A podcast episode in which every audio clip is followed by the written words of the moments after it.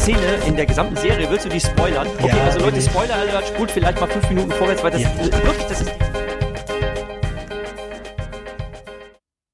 Willkommen zum Red Podcast, dem Science-Fiction-Analyse- und Schreibpodcast. Heute mit Jürgen. Hallo Jürgen. Hallo Sönke, hallo Welt da draußen. Und mit mir Sönke. Das ist die Episode 65 und das Thema hat heute Jürgen mitgebracht und zwar wollen wir sprechen über Vater-Sohn-Konflikte am Beispiel von Jupiter's Legacy und Invincible. Bevor wir anfangen, am Ende der Folge gibt es noch ein Interview mit Uwe Hermann zu seinem neuen Roman Nanopark. Auf Podyssey veröffentlichen wir gerade den ersten Teil des Hörbuchs. Eine Stunde Nanopark zum Anhören. Viel Spaß dabei. Und jetzt geht's zurück zum Thema der Sendung. Genau. Ich dachte mir, wir sind ja ein Science-Fiction- und Schreib-Podcast, so wie Sönke das eben angekündigt hat. Und dann können wir ja auch mal ein bisschen über literarische Motive und Themen reden. Oder man sagt es eigentlich andersrum. Erst, erst fängt man, erst nennt man Themen und dann nennt man Motive und dann eigentlich auch, was ist der Unterschied dazwischen? Du hast in der früheren Episode mal über Tropes geredet und ähm, hast mir auch versucht, verständlich zu machen, was ist denn das? Und ich kenne das eigentlich unter dem Begriff Motiv. Und ähm, Vater-Sohn-Konflikt ist ein typisches literarisches Motiv. Was ist der Unterschied zu einem Thema? Ähm, ein Thema benennt einfach nur eine Problemstellung.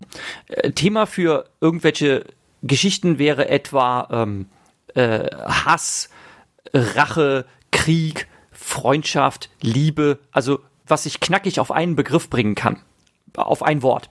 Und dann kann ich natürlich Texte miteinander vergleichen, wo es halt um Liebe geht, äh, wo es um Rache geht und so weiter und so weiter.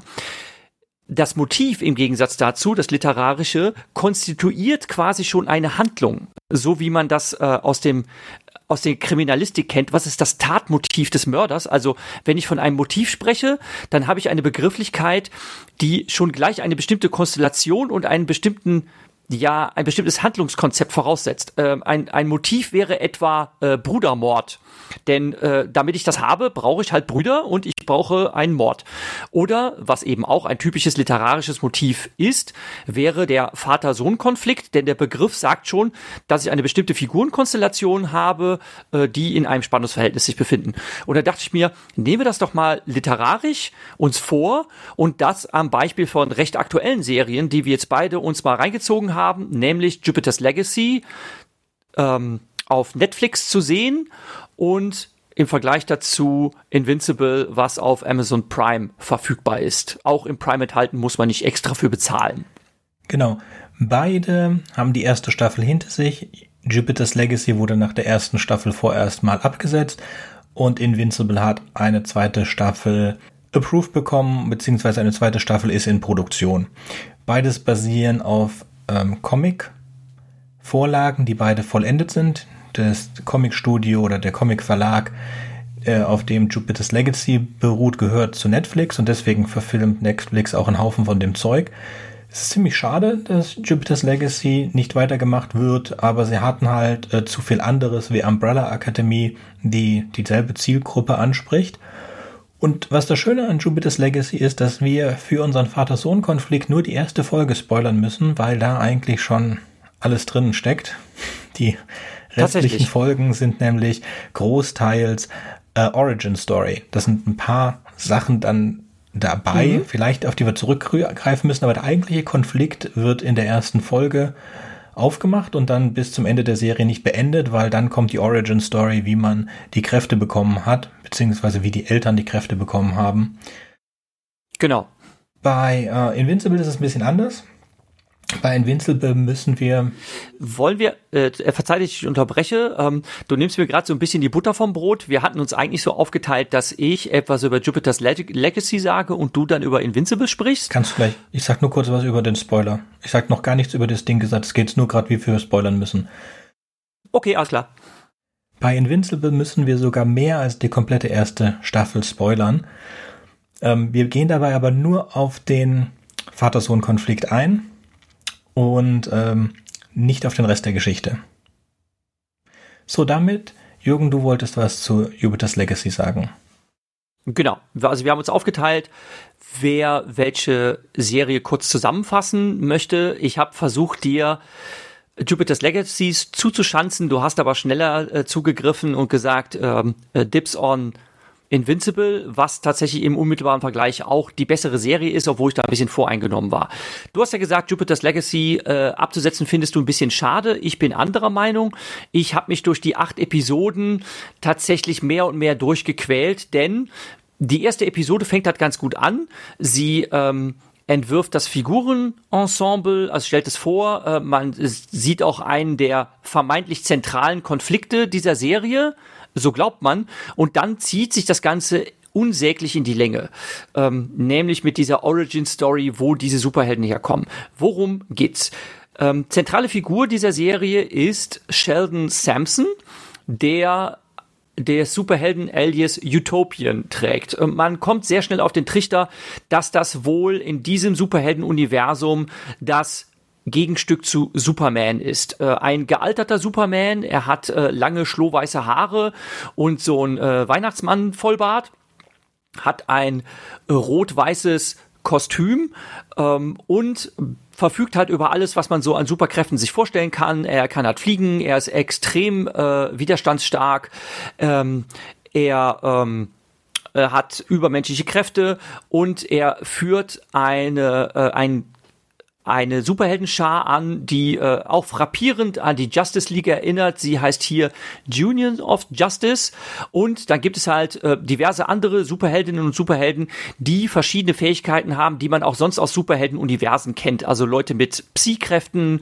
ähm, Leute, die sich unsichtbar machen können oder Kraftfelder äh, erschaffen können und das Übliche, was man eigentlich so erwartet. Und in der ersten Episode werden die halt vorgestellt und man lernt was über den Ehrenkodex, nämlich, dass diese Union of Justice zwar ähm, eingreift in Krisensituationen äh, äh mit Kraft ihrer Superkräfte, aber nicht eingreift in die Entscheidungen der Regierung. Sie hätten natürlich die Macht, äh, die Weltherrschaft an sich zu reißen, aber das tun sie nicht. Sie äh, haben eine äh, liberale Einstellung und sind der Auffassung, dass die Regierung, wieder mal spielt das Ganze in Amerika, alles recht und richtig macht und sie da keinen Einfluss drauf nehmen. Und zu dem Ehrenkodex gehört auch, sie gehören ja zu den Guten, dass sie niemals irgendeinen Bösewicht zur Strecke bringen würden, so wie man das ähm, bei äh, DC von Batman kennt, ne, äh, der tötet seine Feinde auch nie. Normalerweise macht er das nicht.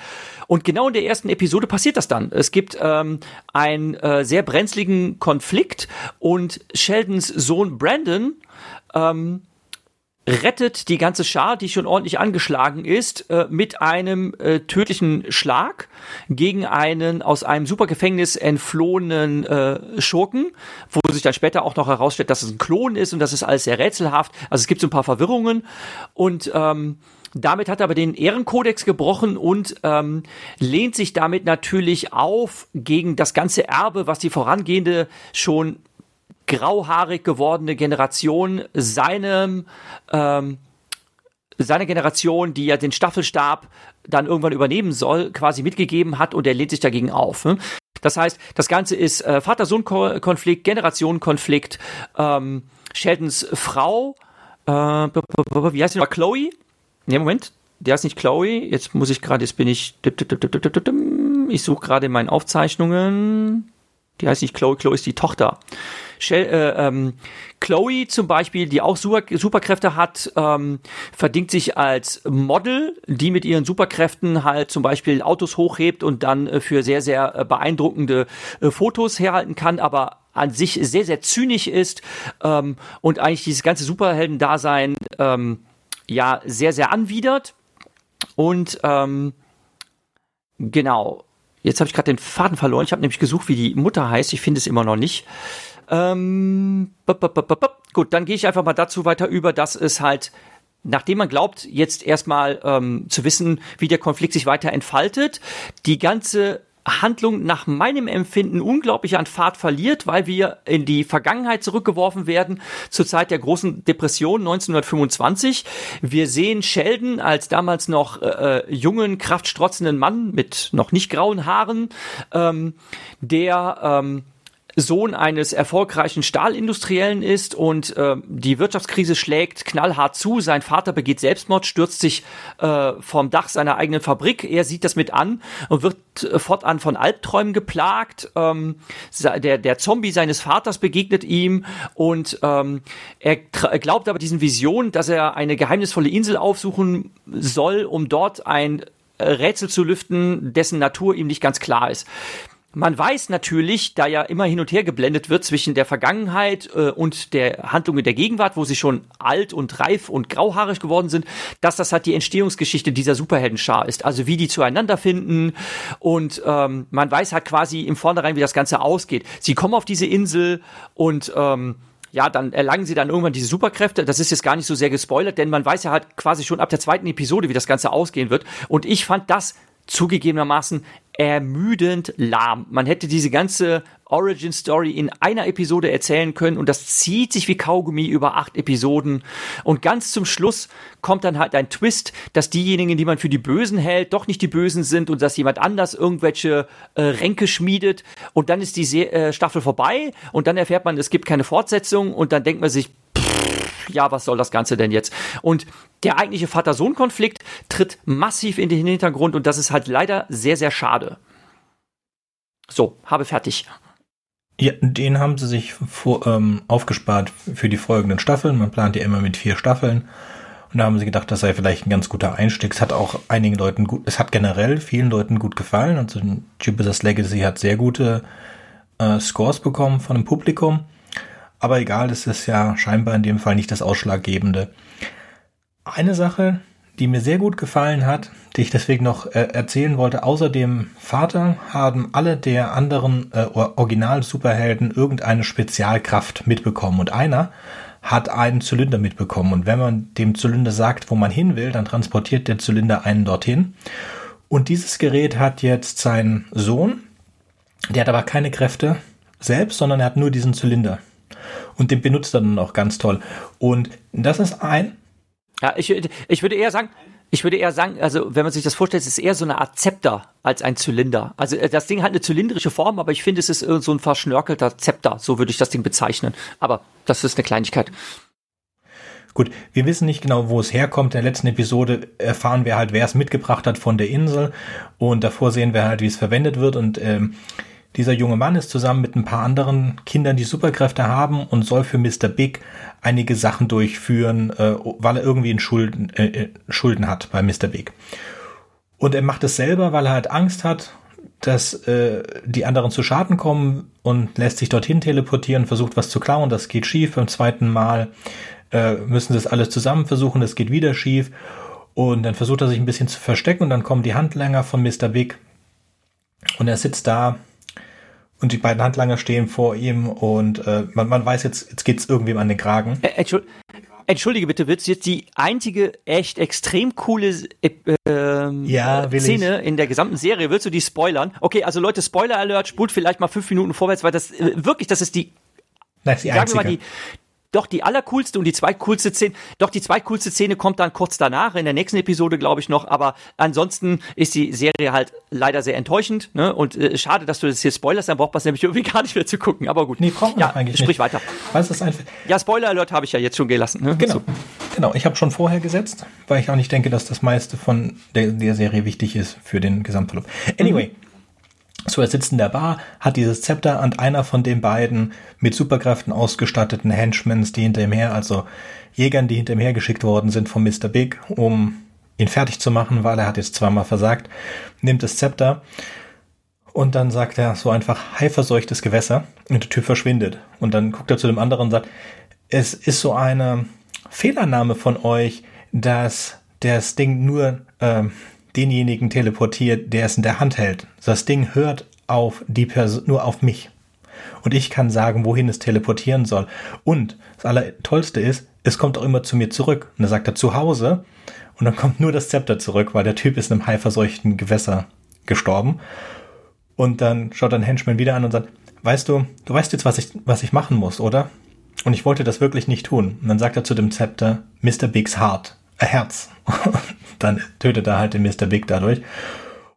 Genau, er sagt dann nämlich zu, zurück, ruft das Ding zurück und dann liegt das Ding blutverschmiert vor ihm. Und das ist zugegebenermaßen schon eine sehr coole Aktion. Das, das war die einzige, das war die einzige Mundoffen-Szene, wo ich dachte, wow, ich bin ja, äh, ich bin ja äh, zugegebenermaßen, ich bin ja schon ein Fan von so richtig richtig coolen Gadgets und äh, es gibt halt eine so eine Romanreihe äh, Labyrinth der Zeit ähm, da geht es da, darum, dass so ein Dimensionsportal ähm, bei so einem Experiment äh, unfreiwillig geöffnet wird und durch dieses Dimensionsportal kommen irgendwelche unerklärlichen Gadgets, irgendwelche Devices und da wird ein extra äh, geheimes äh, Department eingerichtet, das diese äh, Objekte untersucht und was man damit kann. Und das ist so cool, was dafür, was dafür abgefahrene Gadgets drin vorkommen. Und ich finde es schade, dass der Autor äh, sich da nicht noch mehr wirklich abgefahrene Sachen hat einfallen lassen, weil gerade die ersten zwei Teile dieser Trilogie, die machen total Spaß, weil da einfach richtig, richtig coole Sachen möglich sind, ne? wo man sich denkt, boah, wie cool wäre das, wenn man, ja, wenn man halt so ein Ding hätte, mit dem man sowas machen könnte. Und das hat mich daran erinnert. Mhm. Ja, mich auch. Ja. Invincible. Da wollte ich eigentlich jetzt äh, Moment, Moment, aber wo wir, entschuldige, wo wir gerade beim Spoilern sind, ähm, da möchte ich noch gerade eins nachreichen. Die zweitcoolste Szene, die zeigt, dass Utopian wirklich der absolute äh, unschlagbare Superheld ist. Der legt sich dann nämlich mit diesem, also der ähm, sucht diesen Burschen dann auch auf mit seinem Zepter. Ich habe mir jetzt gerade nicht gemerkt, wie der heißt. Ne? Und äh, der flüchtet vor ihm, lässt, der teleportiert sich einfach äh, ganz schnell ganz weit weg und dann schwupp äh, landet Utopian. Äh, wenige Sekunden danach landet er hinter ihm. Also er hat ihn irgendwo egal wo er sich auf der Welt hin teleportiert hat, hat ihn sofort wieder aufgespürt. Und dann nimmt der Utopian ihm sein Zepter weg. Und der Bub versucht natürlich dann wieder sein Zepter an sich zu reißen. Und das Ding zittert dann in Utopians Hand, aber es verlässt seine Hand nicht. Das heißt, ähm, Sheldon Sampson ist so stark, ne, dass er selbst dieses magische Zepter überwinden kann. Wenn er das festhält, dann bleibt das da. Ne? Und da dachte ich mir, okay, ne? äh, egal wie cool dein Gadget ist, es gibt immer noch jemand, der noch stärker ist. Ne? There is always a bigger fish. Das war die zweitcoolste Szene. Lass uns den Spoiler-Teil für Jupiter's Legacy verlassen und zu Invincible gehen. Den darfst du auch viel erzählen, weil ich mich da auch gar nicht so doll darauf vorbereitet habe. Ähm, ich habe mal die gesamte Comic-Geschichte mir angeguckt, deswegen weiß ich, wie es ungefähr weitergeht und kann auch etwas später zu dem äh, Vater-Sohn-Konflikt sagen. Wir haben wieder einen bösen Superman, dieser böse Superman hat einen Sohn. Er heißt dort Omni-Man und wir haben eine andere äh, Liga, Justice, eine andere Justice League, ich weiß gar nicht, wie sie da heißen. Genau, und da ich mir auch nicht gemerkt. Die bestehen aus auch wieder den ganz normalen Leuten, die Superkräfte haben und in der ersten Folge lernen, lernen wir halt, sehen denen zu, wie super sie sind und alles und dann kommt dann noch Omni-Man und zeigt halt auch, dass Omni-Man super stark ist, aber Omni-Man ist nicht der Führer von denen, sondern die werden von dem Unsterblichen geführt. Und am Ende der ersten Serie wird, werden halt die, diese gesamte Justice League in ihr geheimes Hauptquartier gerufen, weil es da irgendeinen Angreifer geben soll. Und dann ist Omni-Man da und tötet sie alle. Sehr blutig, äh, verdient seine ab 18 da. Und ähm, danach wissen wir halt, dass Omni-Man ein Böser ist. So, es geht um seinen Sohn Mark, der ist ein äh, halb außerirdischer, halb ähm, Mensch. Und halt, weil die, die, die, die Genetik dieser außerirdischen Rasse so viel dichter ist, ist er eigentlich fast 100% außerirdischer. Das erzählt ihm sein Vater später und der Vater hat, äh, erwartet halt, dass der Sohn seine Superkräfte bekommt mit ungefähr 18.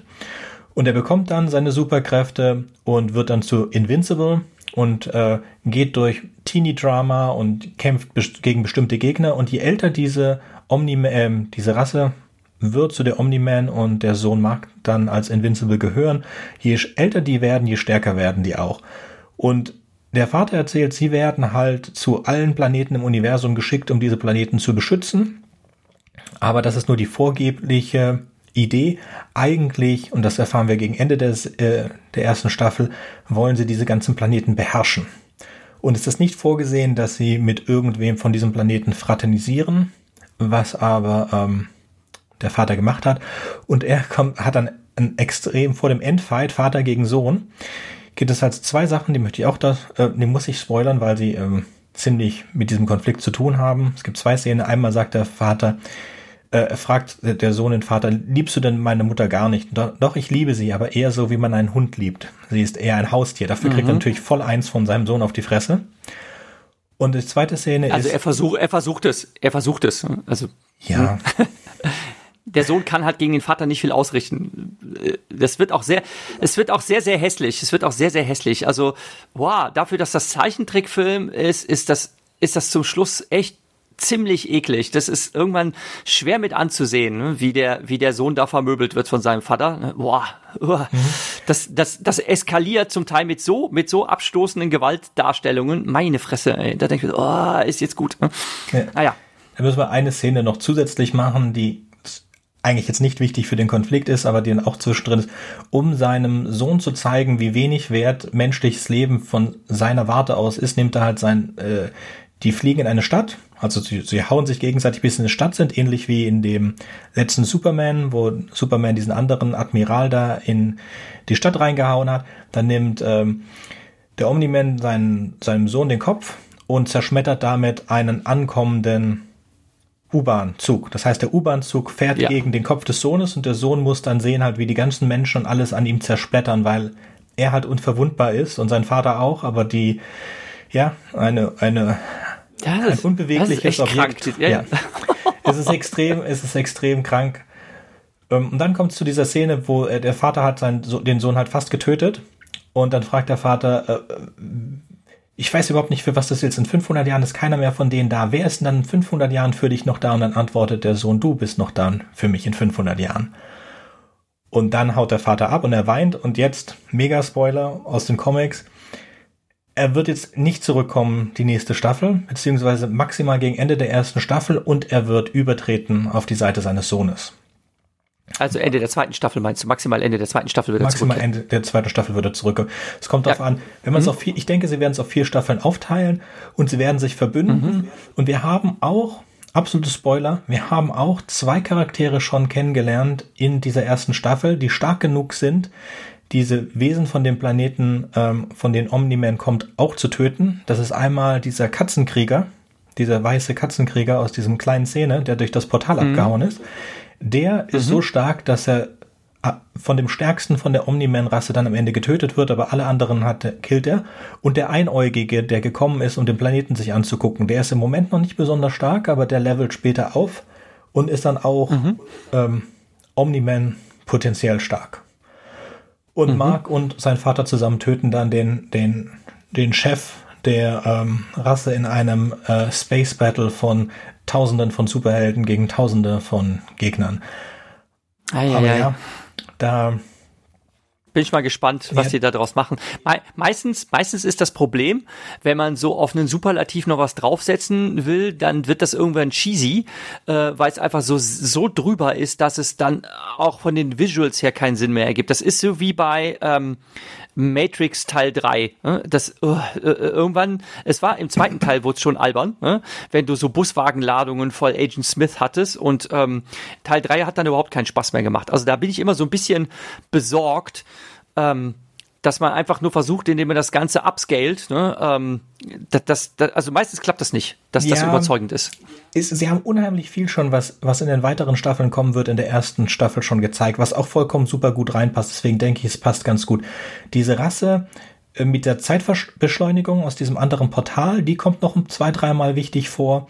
Dann der Typ, der mhm. diese Cyber, äh, diese, diese, diese Cyber-Zombies baut, der kommt noch mal ziemlich mhm. wichtig rüber der Unsterbliche natürlich. Ähm, es haben eigentlich alle noch eine, einen ziemlich coolen Charakter-Arc über die hoffentlich vier bis fünf Staffeln. Ich denke, sie werden noch fünf Staffeln gehen. Es gibt, glaube ich, vier Kompendien der Comics. Mhm. Und ja, also das wird ziemlich cool, wenn sie sich dran halten. Und bis jetzt halten sie sich relativ gut dran. Und was sie geändert haben, äh, waren bis jetzt nur positive Sachen, dass sie ein bisschen, ich glaube, die Freundin haben sie, ähm, die Freundin von Mark war eine weiße und äh, rote Haare und jetzt ist es eine dunkelhäutige Afroamerikanerin. Aber ansonsten, ach, da gibt's so geile Sachen, die man spoilern kann. Also wenn ihr euch eins von beiden anguckt, dann Invincible, oder? Ja, genau, würde ich auch sagen. Zumal es halt irgendwie unbefriedigend ist, äh, wenn man Jupiter's Legacy guckt und schon im Vornherein weiß, ja, okay, äh, pff, selbst wenn es mir gefallen sollte, nach einer Staffel ist das halt vorbei. Es ist jetzt nur angekündigt worden, dass es vielleicht so eine äh, Anthologieserien-Fortsetzung geben wird, so als Animationsserie. Ähm, Animationsserien Spin-off, was dann irgendwie in derselben Welt spielt, aber sowas ist irgendwie also so wird sehr wahrscheinlich irgendwie unbefriedigend sein. Also ich weiß schon, dass ich mich da wahrscheinlich nicht für interessieren werde, weil ich die ich fand die Serie an sich eigentlich auch nicht so nicht so doll. Leider. Mhm. Es ist irgendwie erstaunlich. Es ist eigentlich erstaunlich, weil wenn man überlegt, äh, aus welcher äh, Väter das stammt, ne, das das ist äh, von dem Autoren, ähm, dem wir äh, Kick-Ass und ähm, ähm, ähm, ähm, ähm, ähm na Watchmen? Äh, nee äh, Kingsman, Kingsman, genau, Kings, nicht Watchmen, sondern Kingsman verdanken. Kingsman, ne? Kingsman mhm. und, und Kick, Kick-Ass verdanken. Und das ist beides richtig, richtig cooles Zeug. Also das ähm, finde ich irgendwie erstaunlich, ne? Denn ähm, ja, es, ich, ich weiß gar nicht, woran ich das festmachen soll. Äh, die, die Darsteller sind eigentlich gar nicht so schlecht. Ähm, ich fand einfach, dass das filmische Erzählen hat, war einfach zu sehr in die Länge gezogen. Ähm, von den Kostümen fand ich es zum Teil schon ein bisschen cheesy. Ähm, zum Beispiel so die, die künstlich gealterten Schauspieler, die, wo du halt siehst, dass sie so weiß gefärbte, angeklebte Bärte haben und so weiter. Ne? Das ist irgendwie so, ähm, so dieser Versuch, ähm, alt und cool auszusehen, was aber so maskenbildnerisch nicht so ganz überzeugend war. Und die, die Kostüme sahen zum Teil einfach so ein bisschen, so ein bisschen zu cheesy aus. Äh, direkt allein schon der Utopian mit seinem komischen weißen äh, Anzug, wo die, wo so lauter Schnörkelornamente drauf sind. Ähm, also vom Design her hat mir das zum Teil einfach nicht so gut gefallen und ähm, das sieht man halt auch alles in den Nahaufnahmen. Da denkt man sich so, ich weiß nicht, ne? Äh, also war jetzt nicht so mein Fall. Ne? Und ähm, es zieht sich halt äh, insgesamt so ein bisschen in die Länge. Ne? Äh, also es ist erstaunlich, dass es nur acht Episoden sind in der ersten Staffel, die einem gefühlt wie zwölf mindestens vorkommen und man denkt sich, boah, das hätte man in drei, vier Episoden erzählen können. Ne? Ja, aber hat mir trotzdem ganz gut gefallen. Ich fand schön, dass beide erste Episoden mit so einem Blutbad geendet haben. In dem Fall von ähm, ja. Invincible haben wir es ja schon erzählt. In dem Fall von Jupiter's mhm. Legacy ich weiß nicht, ob das so rausgekommen ist, es sind wirklich eine ganze Gruppe von, von Superhelden der ersten und zweiten Generation, die sich gegen diesen einen aus, äh, äh vermeintlich ausgebrochenen mhm. Klon richtet und zwei von denen sterben. Und zwar einer so schnell, dass man es gar nicht mitbekommt, der sagt so zu seiner Kollegin, ja, meine Kräfte sind ja nicht so mega und deswegen gehe ich jetzt nicht so nah dran, ich warte bis, ähm, bis die fertig sind, den zu verkloppen, das sollten schaffen, da sind die ganze erste Generation und die Besten der zweiten Generation da und dann fliege ich rüber, damit ich auch aufs Pressefoto komme. Und dann lacht sie so und dann mhm. wird er von einem rumfliegenden Stein zermalmt und das war's. Und du bekommst nur mit, dass er, dass er wirklich nicht überlebt hat, dadurch, dass, dass es einen zweiten Sarggehalt gibt. Und ähm, als zweites brennt er halt irgendeinen Typen weg, dann nimmt er den Kopf und brennt dann den ganzen Körper weg von dem. Also mhm ja, das, hat, das ist halt kein Zeichentrick, sondern das ist äh, mit Effekten 3D, klar, aber es ist, war schon heftig. Okay, okay, also die Effekte, die Effekte sind überzeugend, ja. Ähm, und ähm, aber wo wir auch bei der Kritik gerade sind, bei Invincible hat mich äh, dieser Schlingerkurs ein bisschen gestört, dass es mir zum Teil ein bisschen zu sehr Coming of Age Highschool Story war. Äh, ähm, das war dann, das war dann zum Teil zu trivial, was sie da so erzählt haben. Äh, das ist jetzt auch nichts Neues gewesen, wo äh, halt Invincible, also er ist halt am Anfang so ein Teen, ähm, der noch keine Kräfte hat und sein Vater wartet darauf und dann erwachen seine Kräfte und dann muss er natürlich seine Identität geheim halten. Und da gibt's halt ein, zwei, die haben das schon erraten, dass er doch der Invincible ist. Und ähm, dann hat er halt die trübischen Querelen äh, mit so einer Highschool-Flamme und dass er eigentlich sich doch für eine andere interessiert, aber sich das nicht eingestehen will. Und die kommen dann eben ja doch nicht zusammen. Oh, und das, äh, also, ich weiß nicht, ähm, das, so Highschool-Stories und so, so Herzschmerzgeschichten, so, so, so Teenager-Schmonzetten, also äh, wo man irgendwie so merkt, ich war, äh, man ist so bemüht, so ein, so ein Teenager-Publikum zu erreichen, was ja jetzt auch so die neue Generation ist. Also die, die Golden Era der Action Comics ist ja schon längst vorbei und jetzt ist halt eine neue Generation nachgewachsen, ähm, die man jetzt auch irgendwie versucht mit diesem Franchises zu erreichen und denen versucht man dann halt irgendwie was zu bieten und vielleicht ist halt mein Problem, dass ich als Mit-40er damit jetzt nicht mehr so sehr was anfangen kann. Aber eigentlich, ehrlich gesagt, konnte ich auch damals, dass ich selber im Teenageralter war, mit solchen ähm, Teenie-Schnulz-Geschichten nichts anfangen. Das, ich, ich mag so Schmalz, Schmalz, mag so Schmalzzeug einfach nicht. Magst du auch nicht, genau. Ich auch jetzt nicht brutal, aber ich kann wenigstens verstehen, dass es bestimmte Leute gibt, die den Epidel davon mögen. Und das sind leider auch, und da hatten wir schon mal drüber, das sind wirklich die, die, die, die wirklich Bücher kaufen. Also die. Einen, einen, ja, einen Querverweis habe ich dazu.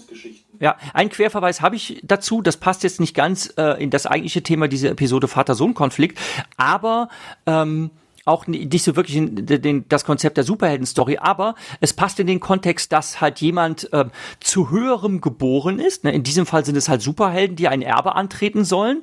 Äh, da werden wir gleich noch ein bisschen näher drauf eingehen. Und es gibt einen anderen äh, Kontext, der das ähm, auch sehr gut thematisiert. Und da finde ich sehr schade, dass diese Serie einfach auch sang- und klanglos eingestellt wurde. Und zwar ist das äh, Terminator The Sarah Connor Chronicles. Äh, das fand ich als Storyansatz damals fand ich das sehr interessant. Da geht es nämlich darum, dass Sarah Connor mit ihrem Sohn John Connor auf der Flucht ist. Also es spielt zwischen dem äh, zweiten und dritten Teil der einstigen äh, Terminator-Reihe.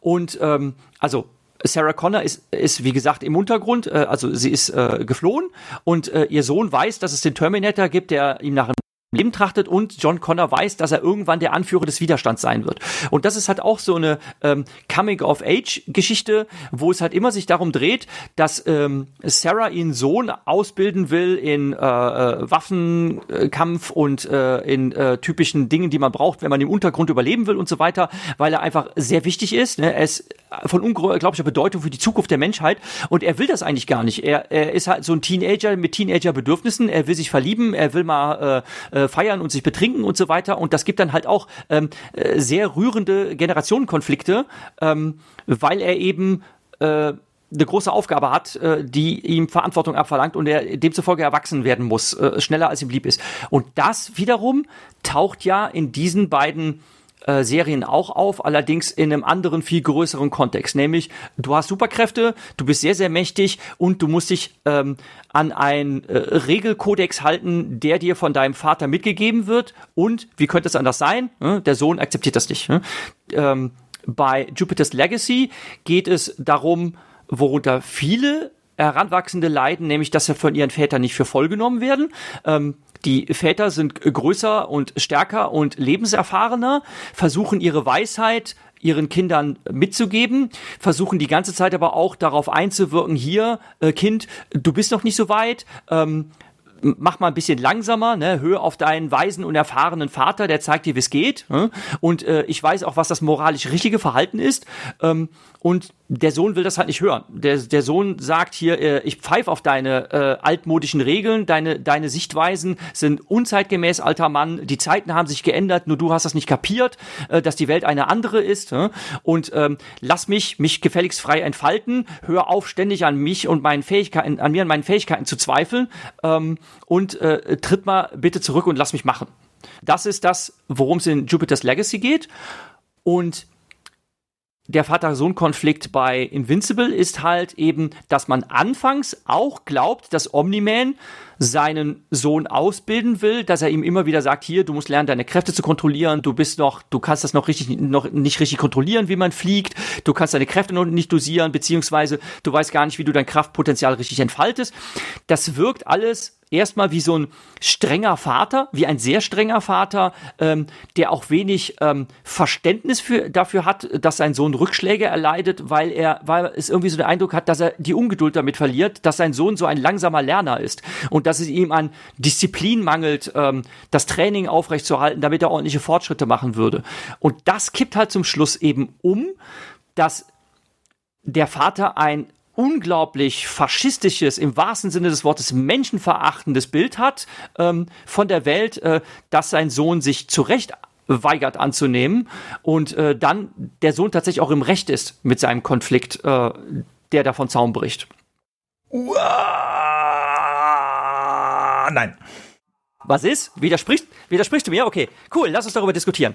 Wenn du das anders siehst, dann, dann Also, lass mal hören. Ich, ich sehe in Jupiter's Legacy einen Sohn, der versucht, es seinem Vater recht zu machen, es aber nicht kann. Und es ist nur diese eine Kleinigkeit.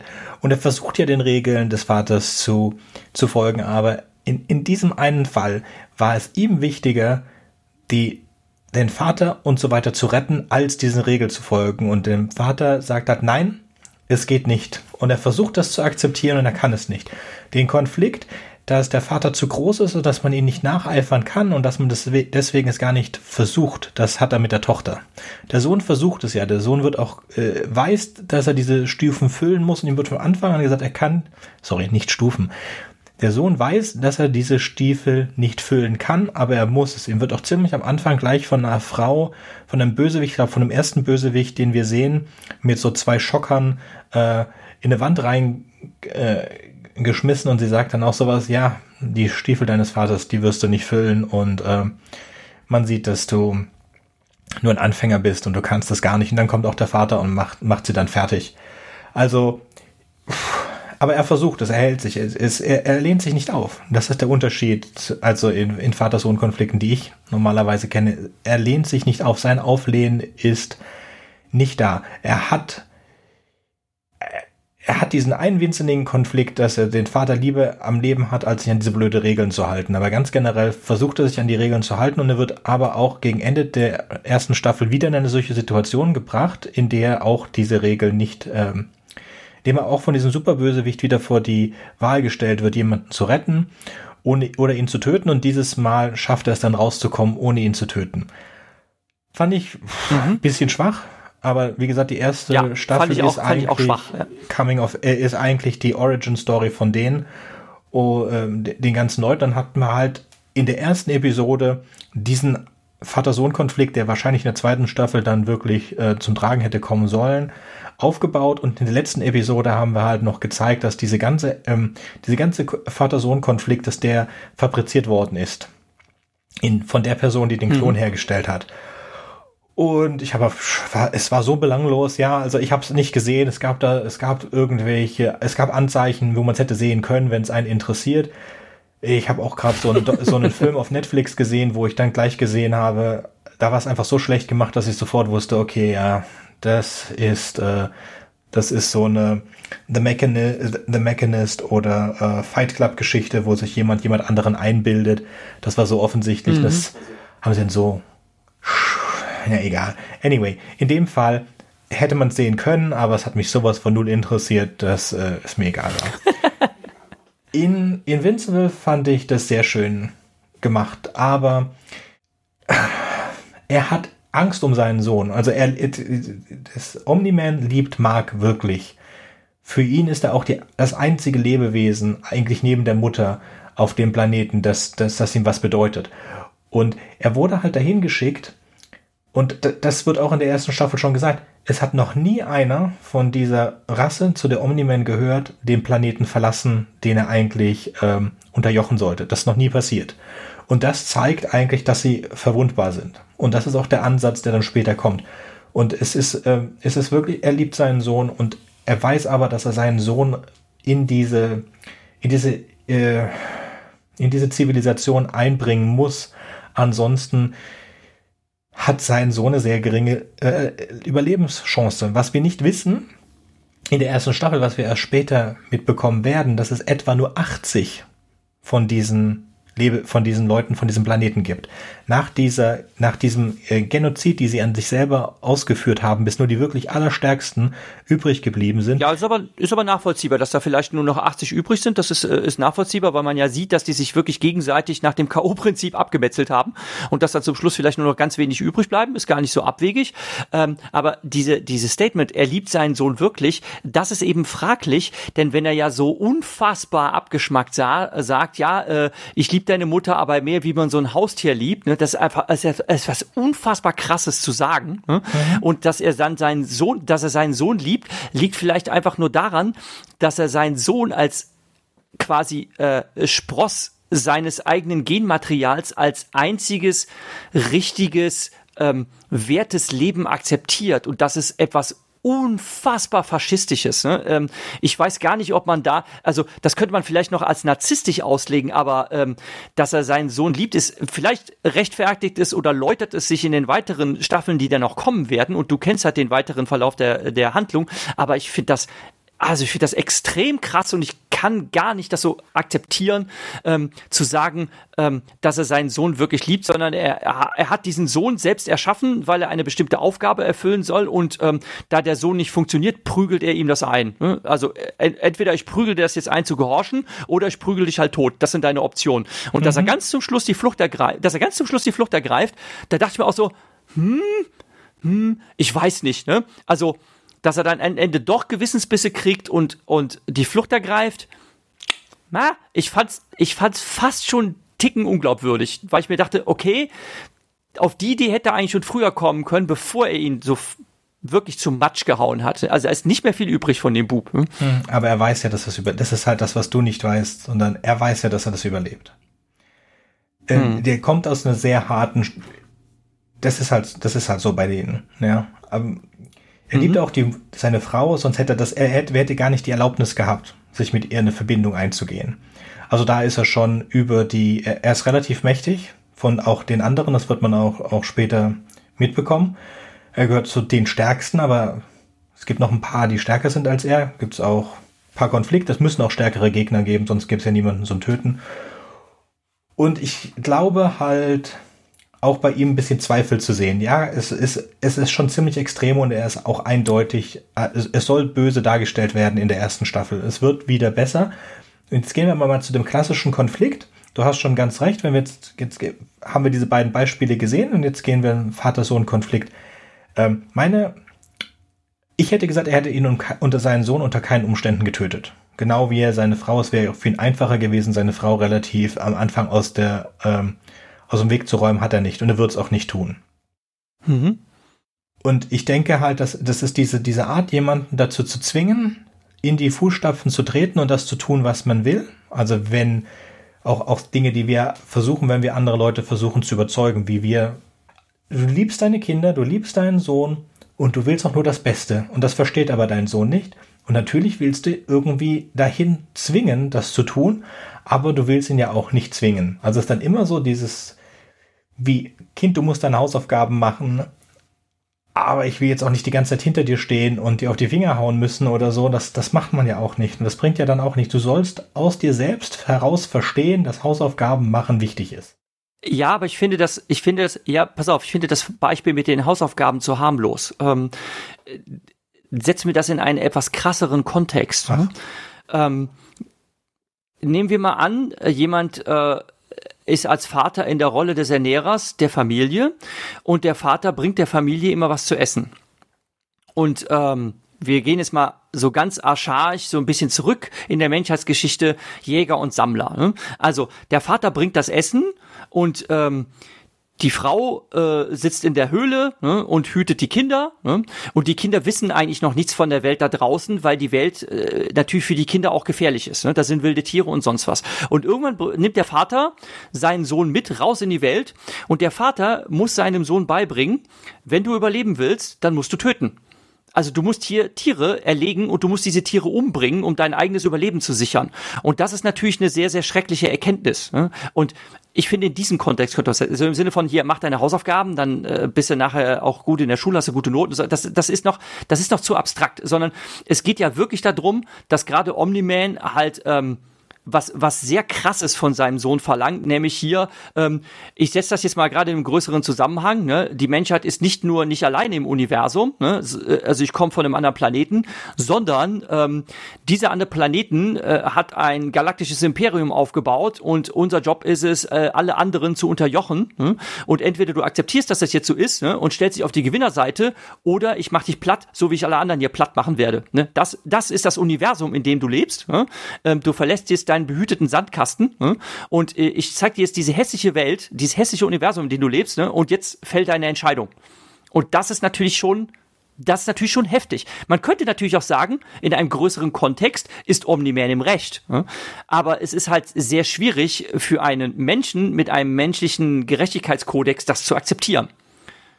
Weil, weil wir da von Faschismus reden. Ne? Und äh, Faschismus hat die Geschichte uns äh, gelehrt, ist hässlich und böse. Nein, nein, nein, er erklärt, er erklärt ja ihm, aus welcher Welt er kommt und er sagt, ja, ähm, äh, wir haben uns jetzt gegenseitig so lange gekillt, bis die Allerstärksten übrig geblieben sind. Ne? Und dann äh, haben wir äh, entschieden, gut, wir dehnen unser Reich jetzt aus ne? und wir tilgen auch alle anderen aus dem Universum, äh, die schwach und nicht lebenswert sind. Ne? Und das ist äh, ganz, ganz krassistisch, äh, äh, ganz krass faschistisches, nicht äh, Weltbild, sondern Universumsbild. Ne? Und dieses, ähm, dieses Weltbild oder Universumsbild äh, zwingen die, äh, ich habe vergessen, wie die Leute von den Planeten heißen, ja. äh, zwingen sie halt allen, allen anderen für sie erreichbaren Welten auf. Ne? Und äh, zu ihren, von ihnen, zu den von ihnen erreichbaren Welten gehört halt auch die Erde. Ne? Und ähm, die Erde ist halt nicht für sich allein, sondern die Erde ist Teil eines, äh, eines Weltreiches, ähm, das eben solche Regeln hat. Ne? Ähm, unterwirf dich oder du wirst getilgt. So, und warum machen die das? Weil sie das Recht des Stärkeren haben. Hm? Und ähm, dadurch legitimieren sie ihr Recht selber. Und das ist, was äh, Omni-Man seinem Sohn klar macht. Ne? Und sein Sohn, weil er in einem anderen Wertekodex aufgewachsen ist, ähm, akzeptiert das nicht. Und dann versucht halt der Vater seinem Sohn, äh, dieses Wertesystem einzuprügeln. Und der Sohn ist bis zum Schluss nicht gewillt, das zu akzeptieren. Und dann sagt der Vater, hm, hm und ähm, nimmt Reis aus, hm, ähm, entschließt sich dagegen, nicht seinen Sohn platt zu machen, äh, obwohl er das eigentlich machen müsste, wenn er sich an die Spielregeln seines eigenen Volkes hält. Hm, und ähm, hm, das lässt jetzt halt ein großes Fragezeichen am Ende der ersten Staffel und du hast ja jetzt schon gespoilert, wenn man sich an die Literaturvorlage hält, wie das weitergeht. Ja, er liebt seinen Sohn halt mehr als sein, sein Fassisch faschistisches Volk. Also ich. Ja, äh, genau. Und bei, und bei Jupiter's Legacy, umgekehrt ist es halt so, ähm, dass ähm, der äh, Vater seinem Sohn ähm, ein Wertekodex mitgeht, äh, der schlicht und ergreifend sagt, ne, ähm, du sollst nicht die Weltherrschaft an dich reißen und du sollst nicht töten. Ne? Äh, ganz, ganz einfache Regeln. Und das ist natürlich insofern ziemlich fies, weil jeder Superschurke ne, ähm, natürlich darauf pfeift. Ne? Jeder Superschurke versucht die Weltherrschaft an sich zu reißen oder zumindest für seinen Teil Macht auszuüben und jeder Superschurke äh, pfeift auf anderes Leben und hat äh, keine Skrupel, die zu, äh, andere umzubringen.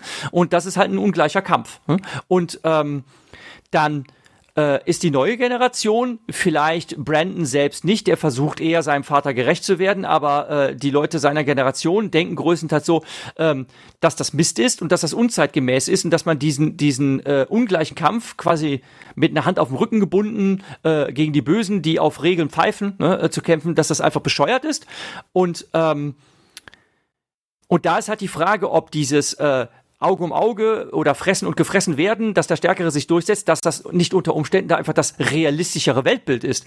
Und dass ähm, der Vater eigentlich verstehen sollte, dass sein ähm, ja, wie soll man es nennen, sein, sein romantisches, sein, sein gut, sein Gutmenschenweltbild einfach unzeitgemäß ist. Hm? Dass, dass es einfach ein Hauen und Stechen ist und dass es ein äh, äh, Fressen und Gefressen werden ist, dass der Stärkere sich durchsetzt und dass er mit diesem, ähm, mit diesem Kodex der Union of Justice einfach auf dem verlorenen Posten steht. Also ich stimme dir so weit zu mit einer Ausnahme und das ist zeitgemäß.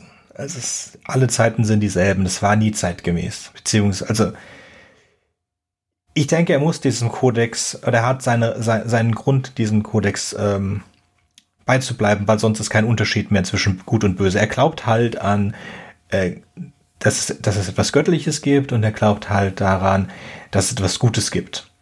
So, ich bin jetzt nicht der Meinung, bin nicht der Meinung, dass es das eine gibt und ich bin nicht der Meinung, dass es das andere gibt, aber in seinem Weltbild gibt es das ja und wenn er gut sein will, dann kann er halt nicht töten. Dann kann er sich nicht die Macht, dann hat er sich diese ganz einfachen Regeln gegeben. Ich darf die Macht nicht an mich reißen und ich darf nicht töten. Fertig. Und dann kann ich gut sein.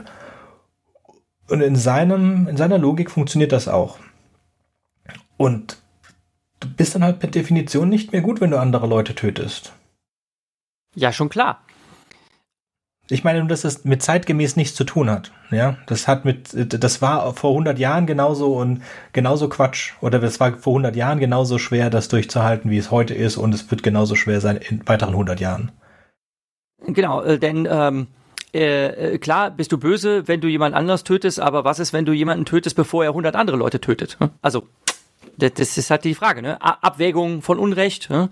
Abwägung und Rechtfertigung von Gewalt und sonstige Dinge. Und wie gesagt, der Kontext ist einfach, dass wir zwei verschiedene Vater-Sohn-Konflikte haben, wo einfach ein Wertesystem einer Generation an ein anderes äh, an eine andere Generation weitergegeben werden soll und dass das nicht funktioniert mit der Akzeptanz. Das ist das eine und das andere ist eben ähm, Also dass der, dass die, dass die, äh, dass der Sohn dieses Wertesystem des Vaters nicht annehmen will, ähm, oder dass es auch unfreiwillig passiert, dass er es nicht annehmen kann. Und das andere ist halt, dass der, dass der Vater den Sohn für zu schwach hält und demzufolge halt äh, ihn hart rannimmt, äh, unnachgiebig mit ihm umgeht, ähm, dass es ihm äh, im Gegensatz zu der, da gibt's ja auch diese, da gibt's ja auch diese, diese Adjektive, ne? Also wenn jemand mütterlich mit jemandem umgeht, dann ist eigentlich eher damit gemeint, dass man sanftmütig ist. Ja? Ähm, und äh, väterlich wird immer in Verbindung gebracht mit väterlicher Strenge. Ja? Und ähm, das ist meistens dieser Konflikt, dass Väter zu streng und zu hartherzig sind im Umgang mit ihren Nachkommen, insbesondere mit den Söhnen, weil sie eben auf sie projizieren, hier, äh, du bist der, Ma äh, du wirst der Mann sein, du hast stark zu sein und demzufolge ähm, fropfe ich dir jetzt bestimmte Regeln auf. Ne?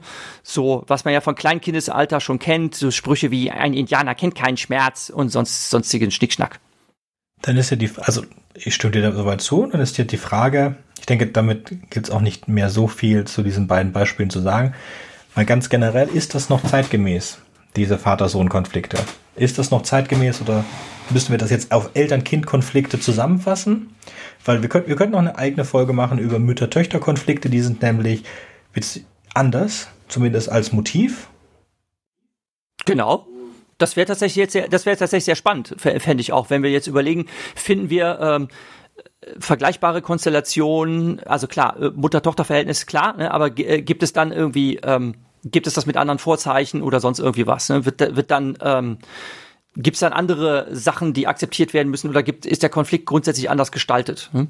Mhm. Das ist eine interessante Frage. Müssen wir mal überlegen. Wir freuen uns natürlich auch über Anregungen und Zuschriften von unserer Hörerinnenschaft, äh, die uns dann vielleicht auch Beispiele geben können. Hier, ach, schaut euch doch das mal an oder guckt euch mal den Roman an oder sonst was. Ähm, das ist doch ein toller Themengeber und da äh, hätten wir Anregungen zu. Da würden wir uns gerne und immer freuen drüber.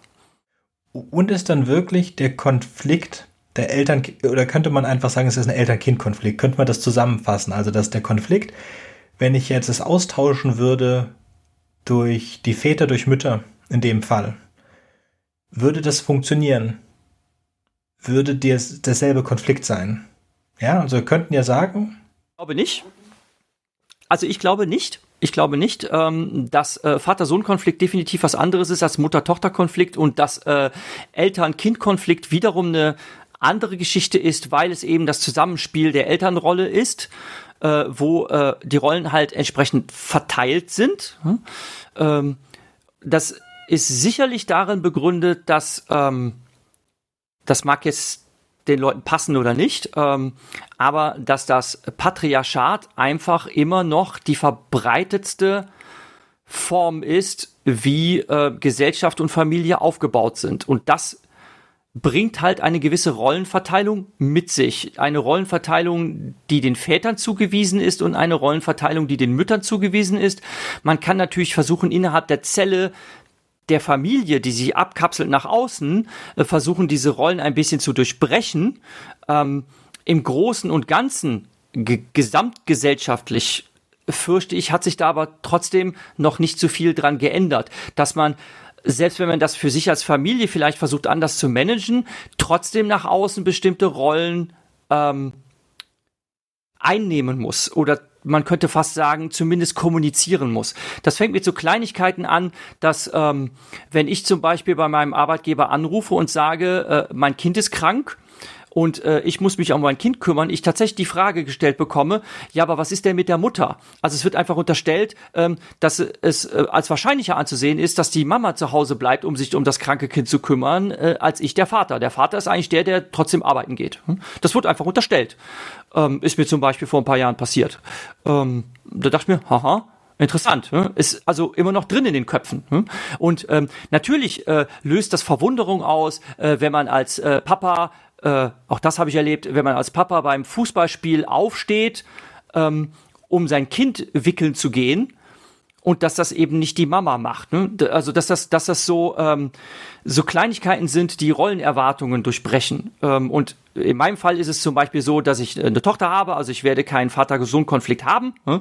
Ähm, und äh, ich gehe mit meiner Tochter sicherlich anders um, als ich wie mit äh, als wie ich mit einem Sohn umgehen würde. Das kann ich aber nur mutmaßen, weil ich in diese Situation nicht komme. Du, Sönke, bist aber Vater von Söhnen ne? und du wirst dich bestimmt auch das ein oder andere Mal in einem bestimmten Rollenverhalten ertappt haben, das sich eben von dem der Mutter eurer Kinder unterscheidet, ne? weil sie eine andere Rolle einnimmt. Also klar, wir versuchen das A nicht zu machen. Gelingt uns das, weiß ich gar nicht so doll. Ich versuche aber eigentlich auch in einer Welt zu leben, in dem das nicht so doll ist. Also meine Arbeitgeberin würde sowas nicht sagen. Passten die Frauen nicht, passten die Mutter nicht auf die Kinder auf. Also das würde es bei uns nicht geben. Bei uns. Ja, mit, mit Verlaub, also mit Verlaub, ja, mit Verlaub, ich muss das jetzt anklagenderweise, also ich habe jetzt eben nur neutral von Arbeitgeber gesprochen, also äh, ich äh, bin im Schuldienst und das war tatsächlich die stellvertretende Schulleiterin, die, die, mir, die mir diese Frage gestellt hat. Also mir wurde von einer Vorgesetzten das unterstellt, diese Rollenverteilung in meiner Familie. By the way. Hm? Ja, ist wahrscheinlich noch ein paar Generationen, aber wir sollen ja als Science-Fiction-Autoren auch äh, die Gegenwart vordenken. In die Zukunft blicken. Genau. Und würde dann diese Konflikte, würden die sich, ich könnte mir schon vorstellen, dass eine, dass, ich könnte mir vorstellen, dass eine Mutter auch diese väterliche Rolle übernehmen kann. Behaupten wir jetzt einfach mal, man braucht beide Rollen und man könnte sie nicht zusammenbringen in einer Rolle. Und das ist interessant, weil ich weiß es gar nicht braucht man immer in einer Familie einen, der diese Vaterrolle und einer, der diese Mutterrolle, gehen wir jetzt mal auf dieses väterliche und mütterliche, jemand, der mütterlich ist und jemand, der väterlich ist, oder können nicht beide Elternteile sowohl mütterlich sein als auch väterlich? Müsste man mal versuchen. Also meine, meine, meine, meine Auffassung meine Auffassung, meine Auffassung ist, dass das nicht funktioniert. Hm? Ähm, wir können jetzt, äh, also wir haben schon darüber gesprochen, mir fällt jetzt dann natürlich äh, Ursula K. Le Guin's Left Hand of Darkness äh, dazu ein, worüber wir gesprochen haben. Wir haben dem, diesem äh, Prototyp des äh, feministischen Science-Fiction-Romans haben wir eine eigene Episode ge äh, gewidmet, äh, die ich hier an der Stelle äh, wärmstens empfehlen kann. Äh, es geht um äh, das Gedankenexperiment, äh, was wäre, wenn es einen Planeten geben würde ähm, mit, äh, mit menschlichen Bewohnern, die aber eben nicht diese Geschlechterverteilung haben, sondern äh, deren Bewohner äh, phasenweise entweder in die männliche oder weibliche Ausprägung fallen. Das heißt, äh, man kann ähm, sowohl Vater als auch Mutter von Nachkommen sein und demzufolge äh, gibt es auch diese ganzen Rollenverteilungen in den klassischen Familien nicht. Das ist alles nicht existent. Ne? Ähm, das ist ein Gedankenexperiment, da ist ein ähm, Roman drum konzipiert worden, der hat seine narrativen Schwächen, äh, aber als als Idee, muss ich sagen, äh, lässt er einen nachdenklich zurück. Ne? Also man, man es beschäftigt einen geistig eine ganze Weile, dass man sich überlegt, was würde das zur Folge haben. Ähm, jetzt zurück zu unserer Welt äh, zu kommen. Ähm, Nein, lass mich ganz kurz bei Kaylee Quinn bleiben.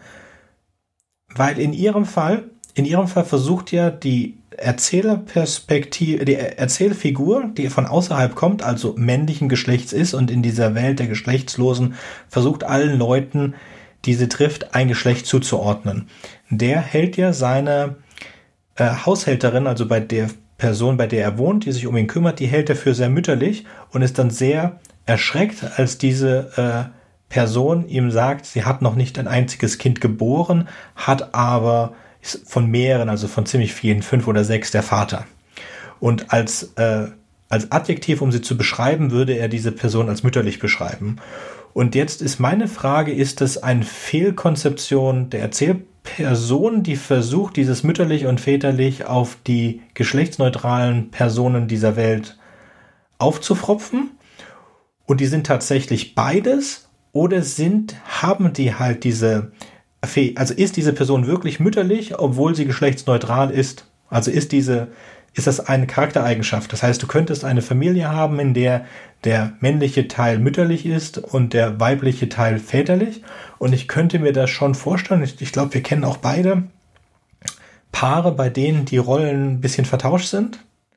Ja, sicherlich, sicher, ja, sicher, pass auf, sicherlich ist das vorstellbar, aber allein, allein schon deine Wortwahl, deine Wortwahl offenbart doch schon, wenn du von vertauschten Rollen sprichst, dann ähm, impliziert das, dass es diese Rollen gibt und dass sie normalerweise eben andersrum verteilt sind. Und ich bin der Auffassung, ähm, dass das leider nicht funktioniert. Ähm, ich bin der Auffassung, dass ähm, so wie die ganze Genderfrage sich äh, immer lauter während damit auseinandersetzt, dass es neben dem biologischen oder genetischen Geschlecht auch das soziale Geschlecht geht, äh, gibt und dass das nicht festgelegt sein soll, äh, dass die Menschen selbstbestimmter sein sollen und so weiter und so weiter. Und da sage ich, das ist gut und schön, äh, das kann man gerne machen, äh, das ändert aber nichts daran, ähm, dass die Gesellschaft einen in bestimmte Rollen prägt und mehr noch, sogar deine eigenen Nachkommen machen das. Ähm, ich bin Vater einer Tochter und unsere Tochter hat, wenn sie ähm, Sorgen hat, eher ihre Mutter als Ansprechperson. Mir ist eine Rolle zugewiesen, aus der ich nicht ausbrechen kann. Ich bin nämlich der Spaßmacher. Ich bin der, der für Remi Demi zuständig ist. Das ist meine Rolle, die mir als Vater zugewiesen wird von meiner Tochter selber. Und ähm, die bestimmt das so. Ne? Ähm, und da, da kannst du halt machen, was du willst. Ähm, äh, ganz ehrlich, also du kannst zwar äh, selber entscheiden, dich auf die eine oder andere Weise zu verhalten.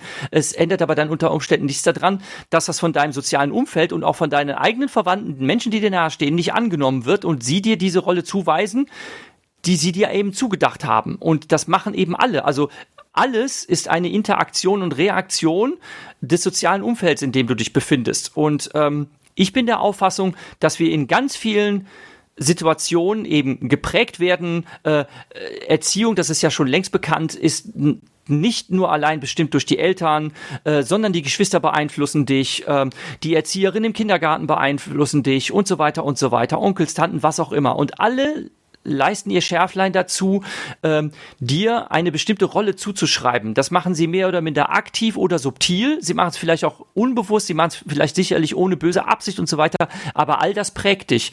Und wenn du versuchst, daraus auszubrechen, dann kann das Konflikte verursachen. Und ich fürchte, wir werden das nie überwinden. Ich kann mir nämlich gar nicht vorstellen, wie das funktionieren soll, wie du ähm, einen Menschen jetzt zum Beispiel ähm, bis über das Erreichen der Geschlechtsreife hinaus, also sagen wir jetzt mal so bis zum 15. Lebensjahr, die ganze Zeit genderneutral erziehen sollst. Ich kann mir nicht vorstellen, wie das funktionieren soll. Hm? Äh, Habe ich meine Zweifel. Ich glaube nicht, dass es geht. Hm? Du, du sagst, es gibt feste Rollen und diese festen Rollen sind auch fest einem Geschlecht oder werden von der Gesellschaft fest einem Geschlecht zugeordnet. Meine Frage ist, gibt es diese Rollen äh, überhaupt? Äh, sagen, wir, sagen wir, es ist eher die. Ich denke schon, dass es diese äh, Rollen gibt. Ähm, diese, diese Rollen sind ähm, unter Umständen, also sie sind zumindest tradiert und entsprechend überliefert. Ne? Ähm, da haben sich viele Dinge gebessert. Also äh, moderne Väter, wie gesagt, die wickeln auch ihre Kinder. Äh, moderne Väter trö trösten auch ihre Kinder, wenn die sich das Knie aufgeschlagen haben und sonst irgendwie was. Ne? Also äh, sie zeigen das, was man früher als mütterlich bezeichnen würde. Auch solche Verhaltensweisen zeigen sie. Ne? Ähm, das ist auch gut, dass es so ist. Ne? Äh, also ich gehöre noch zu der Generation, äh, die relativ äh, desinteressiert und hartherzig behandelt wurde von seinem Erzeuger. Ne? Das, ähm, und ich habe andere kennengelernt, die regelrecht bestürzt darüber sind, wenn ich so berichte, was in meinem Elternhaus als Verhalten meines Vaters mir gegenüber als normal angesehen wurde. Ähm, und das ist halt in diesen Generationen ist das jetzt anders. Ne? Das ist auch schön, dass es so ist. Ähm, also ich möchte sagen, dass die dass die Grenzen oder die Rollenverständnisse aufgeweicht wurden, aber sie sind nicht völlig auf den Kopf gestellt oder sie sind nicht völlig egal. Das glaube ich nicht. Und ich glaube nicht, dass das passieren wird. Ich habe dann noch keine abschließende Meinung dazu ge gefunden. Ich habe auch dazu noch nicht doll genug drüber nachgedacht. Ich stimme dir zu, dass in unserer Beziehung wir bestimmte Rollen haben, die wir nicht notwendigerweise uns ausgesucht haben, weil bestimmte Dinge von uns von der äh, Gesellschaft verlangt werden und dem folgen wir auch. Also bei uns ist das am ehesten daran, dass ich mehr arbeite als meine Frau, war von meiner Frau, das hat an, an, an vielen, es liegt vor allen Dingen bei uns daran, dass ich einfach viel mehr Geld verdiene als meine Frau was daran liegt, dass sie jünger ist, was daran liegt, dass sie weniger Arbeits äh, weniger Zeit gearbeitet hat und an ähnlichen anderen Sachen. Ich kenne auch in Beziehungen, wo die Frau viel mehr Geld verdient und wo dann die Rollen ein bisschen verteilt sind oder anders vertauscht sind, wobei es auch da die Mutter immer noch diesen mütterlichen Teil hat, obwohl sie die Ernährerin ist, sie ist aber, wie du gesagt hast, dann, man kommt eher sich dann zur Mutter, um sich auszuweinen, obwohl die Mutter der Geldverdiener da ist. Also was meine Frage jetzt war, in einer, denkst du, dass es diese Rollen, also wenn wir jetzt davon ausgehen, es gibt immer diese zwei Rollen, Väter, eine väterliche Person, eine mütterliche Person. Gehen wir dann davon auch aus, dass es einer gleichgeschlechtlichen Beziehung, eine, also zum Beispiel eine lesbische Beziehung mit Kindern, dass dann eine von diesen Personen mehr väterlich ist und eine von diesen Personen mehr mütterlich ist? Oder sind die dann beide mütterlich? Könnten da bin ich völlig überfragt. Da bin ich völlig überfragt. Da werde ich auch mich hüten, mich aus dem Fenster zu lehnen und da irgendwas zu mutmaßen.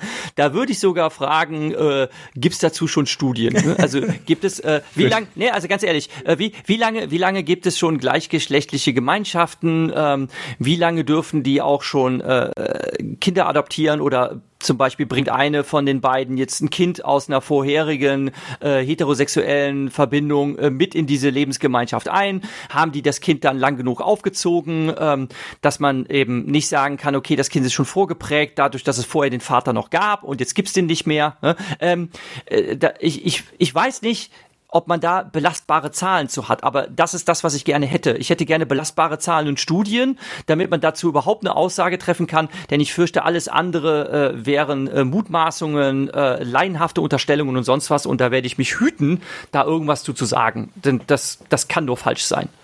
Okay. Damit würde ich es auch lassen. Äh, aber, aber, Moment, es stimmt. Aber eine Sache, eine Sache möchte ich noch anmerken, äh, denn das gibt es tatsächlich häufiger ja schon, als man meint. Ne? Das hast du eben gesagt. Ist es denn möglich, dass eine, dass eine Mutter auch äh, väterliche Rolle ähm, einnimmt und so weiter? Und dann habe ich dich nicht unterbrochen, aber ich dachte mir, ja klar, das sind die Single Moms. Ne?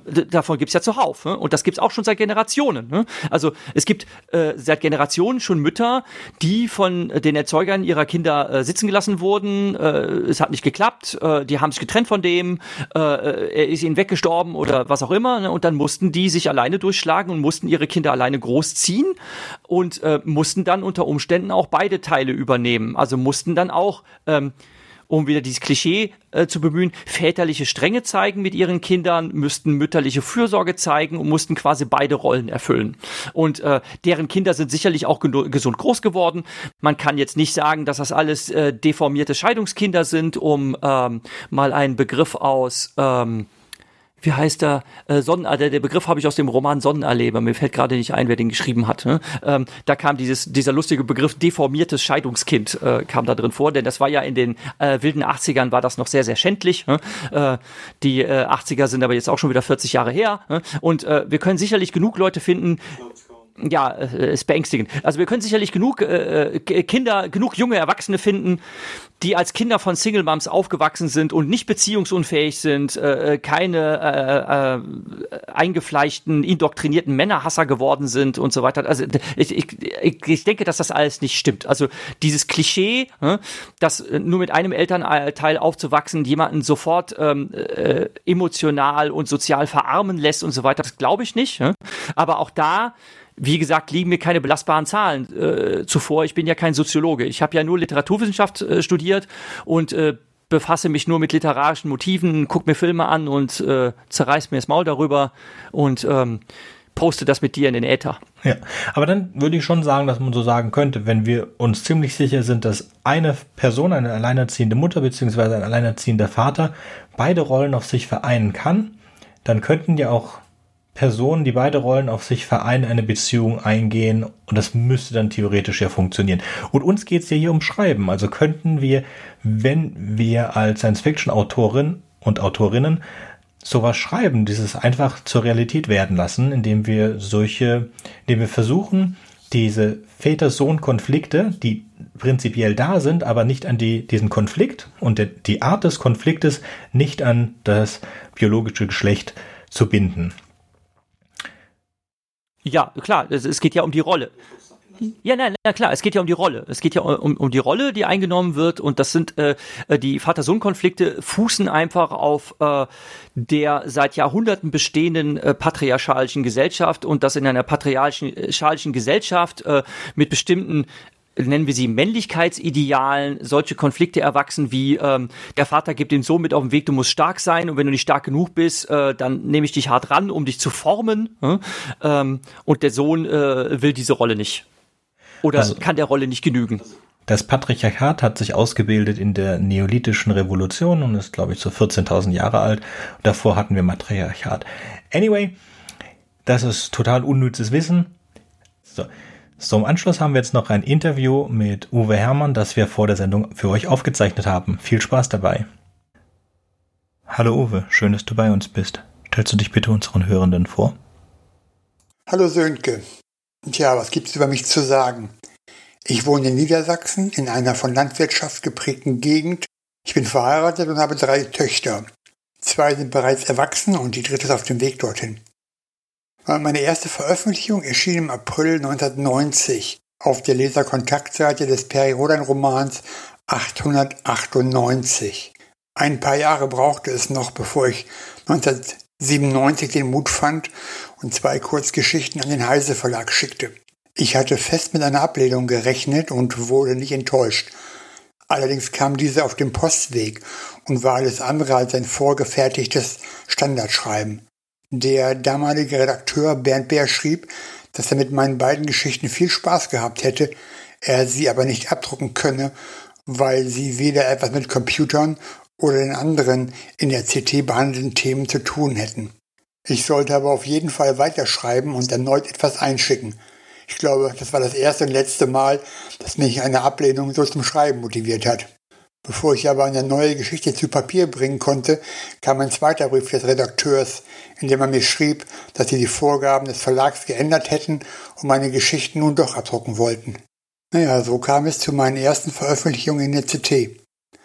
Inzwischen sind dort 15 Stories von mir erschienen, außerdem in Spektrum der Wissenschaft, in Fantastisch, Exodus, Space View, Soul, Golem und vielen anderen Magazinen und vielen, vielen Anthologien. Komme mittlerweile auf mehr als 100 veröffentlichte Kurzgeschichten und eine Handvoll Romane. Sie wurden ins Englische, Griechische, Estländische, Italienische und ins Bulgarische übersetzt. Vor ein paar Jahren war ich einer der Autoren der leider sehr kurzlebigen SF-Serie Biom Alpha. Außerdem habe ich zusammen mit Uwe Post zwei Animationsfilme herausgebracht, in dem viele bekannte Autoren den Figuren ihre Stimme leihen. Beide Filme finden sich auf YouTube unter dem Suchbegriff Übermorgenfilm. Mehr über mich und alle wichtigen Links findet ihr auf meiner Webseite kurzegeschichten.com. Schaut doch mal vorbei. Und wie bist du zum Schreiben gekommen? Tja, wie bin ich zum Schreiben gekommen? Ich habe schon immer gerne gelesen und äh, wer viel liest, kommt irgendwann auf die Idee, selbst zu schreiben. So war es auch bei mir. Anfangs ging es aber mehr um Episoden meiner Lieblingsserien, die ich in Eigenregie und ohne sie jemandem zu zeigen fortgeführt habe. Äh, später, als meine Kinder im richtigen Alter waren, habe ich ihnen selbstgeschriebene Geschichten zum Einschlafen vorgelesen. Naja, freilich ohne Aliens, Raumschlachten oder fremden Welten. Dafür mit sprechenden Tieren. Alles andere hätte sie damals wohl vom Einschlafen abgehalten. Ist Schreiben Hobby oder Beruf? Na nun, weder noch. Ich schreibe, um mich abzulenken. Ich habe leider seit vielen Jahren gesundheitliche Probleme und das Schreiben hilft mir, den Kopf frei zu bekommen. Aber das ist natürlich nicht alles. Es macht auch unheimlich Spaß, sich fremde Welten auszudenken, absurde Charaktere, durchgeknallte Typen und diese in die unmöglichsten Situationen zu schicken. Wir haben ja schon einige Kurzgeschichten von dir bei Podyssey veröffentlicht. Um was geht es jetzt in deinem neuen Roman? Mein neuer Roman, der Ende September erscheint, heißt Nanopark. In ihm geht es um Simon Klein, einem ehemaligen Polizisten, der seit einem Unfall als Ermittler für eine Versicherungsgesellschaft arbeitet. Er wird in den Nanopark geschickt, Deutschlands modernsten Freizeitpark, um den Tod eines Mitarbeiters zu untersuchen. Nanopark ist äh, eine neue Generation von Freizeitparks, in dem Fahrgeschäfte, Umgebung und virtuelle Grafik mit Hilfe von Nanorobotern zu einer perfekten Simulation verschmelzen. In einer von der Außenwelt isolierten Kuppel reisen die Besucher zum Mittelpunkt der Erde oder treffen in der Stadt der Zukunft auf Außerirdische und Roboter. Sie besuchen den Wilden Westen, eine Piratenfestung oder Afrikas Tierwelt, ohne zwischen Wirklichkeit und Simulation unterscheiden zu können. Äh, während Simon Klein bei seinen Untersuchungen auf immer neue Ungereimtheiten stößt, dringt eine Gruppe Terroristen in den Park ein und nimmt die mehr als 3000 Besucher als Geiseln. Doch sie haben es nicht auf Lösegeld abgesehen. Sie wollen etwas anderes und dabei sind sie bereit, jeden Einzelnen innerhalb der Kuppel zu opfern. Simon Klein und Hannah Lehnhardt, eine Programmiererin des Parks, versuchen die Geisel zu retten, während sie von den Terroristen und der Technik um sie herum gejagt werden. Wer meine anderen Romane wie Userland und Versuchsreihe 13 kennt, ahnt, dass auch in Nanopark wieder allerhand zu Bruch geht. Woher holst du deine Ideen? Wie kommst du auf deine Ideen? Oh, die Frage, die einem Autor am häufigsten gestellt wird. Meine Ideen zu Kurzgeschichten kommen spontan, wenn ich etwas sehe, höre oder lese. Nehmen wir zum Beispiel meine mit dem Kurt-Latzwitz-Preis und dem Deutschen Science-Fiction-Preis ausgezeichneten Geschichte Das Internet der Dinge. Mich schrieb die Redaktion von Spektrum der Wissenschaft an und bat mich um eine Kurzgeschichte. Es gab eine Längenvorgabe und es sollte etwas mit Technik zu tun haben. Ich überlegte bestimmt vier Wochen lang, schrieb ein paar Texte, löschte sie wieder, ohne dass ich eine anständige Idee hatte. Dann stand ich irgendwann vor dem Kühlschrank, um mir eine Milch für meinen Kaffee herauszuholen und plötzlich hatte ich eine Stimme im Kopf. Die Milch ist alle. Dieser eine Satz reichte und plötzlich hatte ich die komplette Geschichte vor Augen. Ich musste sie nur noch abschreiben. Zwei Tage später war die Erzählung fertig. Nanopark sollte ursprünglich auch eine Kurzgeschichte werden. Aber als ich mit dem Schreiben begann, merkte ich sehr schnell, wie viel Potenzial in dieser Idee steckte. Ein gewaltiges Holodeck, in dem die Hauptpersonen nicht wissen, ob die Gefahr, die sie vor sich sehen, real ist oder nur eine Simulation des Parks. Ich fand sie zu faszinierend, als dass ich sie auf 30 Seiten abhandeln wollte. Also verschwand die Idee wieder in einer meiner virtuellen Schubladen. Dann sprach mich der Polaris Verlag an, ob ich nicht Lust hätte, für sie einen Thriller zu schreiben. Ich kramte Nanopark, der damals noch Megapark hieß, hervor, schrieb ein Exposé und schickte es dem Verlag. Denen gefiel die Idee und so entstand Nanopark. Und jetzt machen wir noch ein bisschen Werbung für dein neues Buch. Ich bedanke mich. Übrigens gibt es seit dem 17.07. die erste Stunde meines Romans Nanopark als Hörbuchversion. Genial vorgelesen von Thorsten Mörser. Wer also mal reinhören möchte, wie sich Simon Klein im Nanopark schlägt, sollte sie sich herunterladen. Nanopark erscheint Ende September. Schon jetzt könnt ihr das Buch auf allen bekannten Plattformen vorbestellen. Vielen Dank und bis bald. Euer Uwe Hermann. Ciao, bis zum nächsten Mal. Dann sage ich auch mal Tschüss, bis zum nächsten Mal.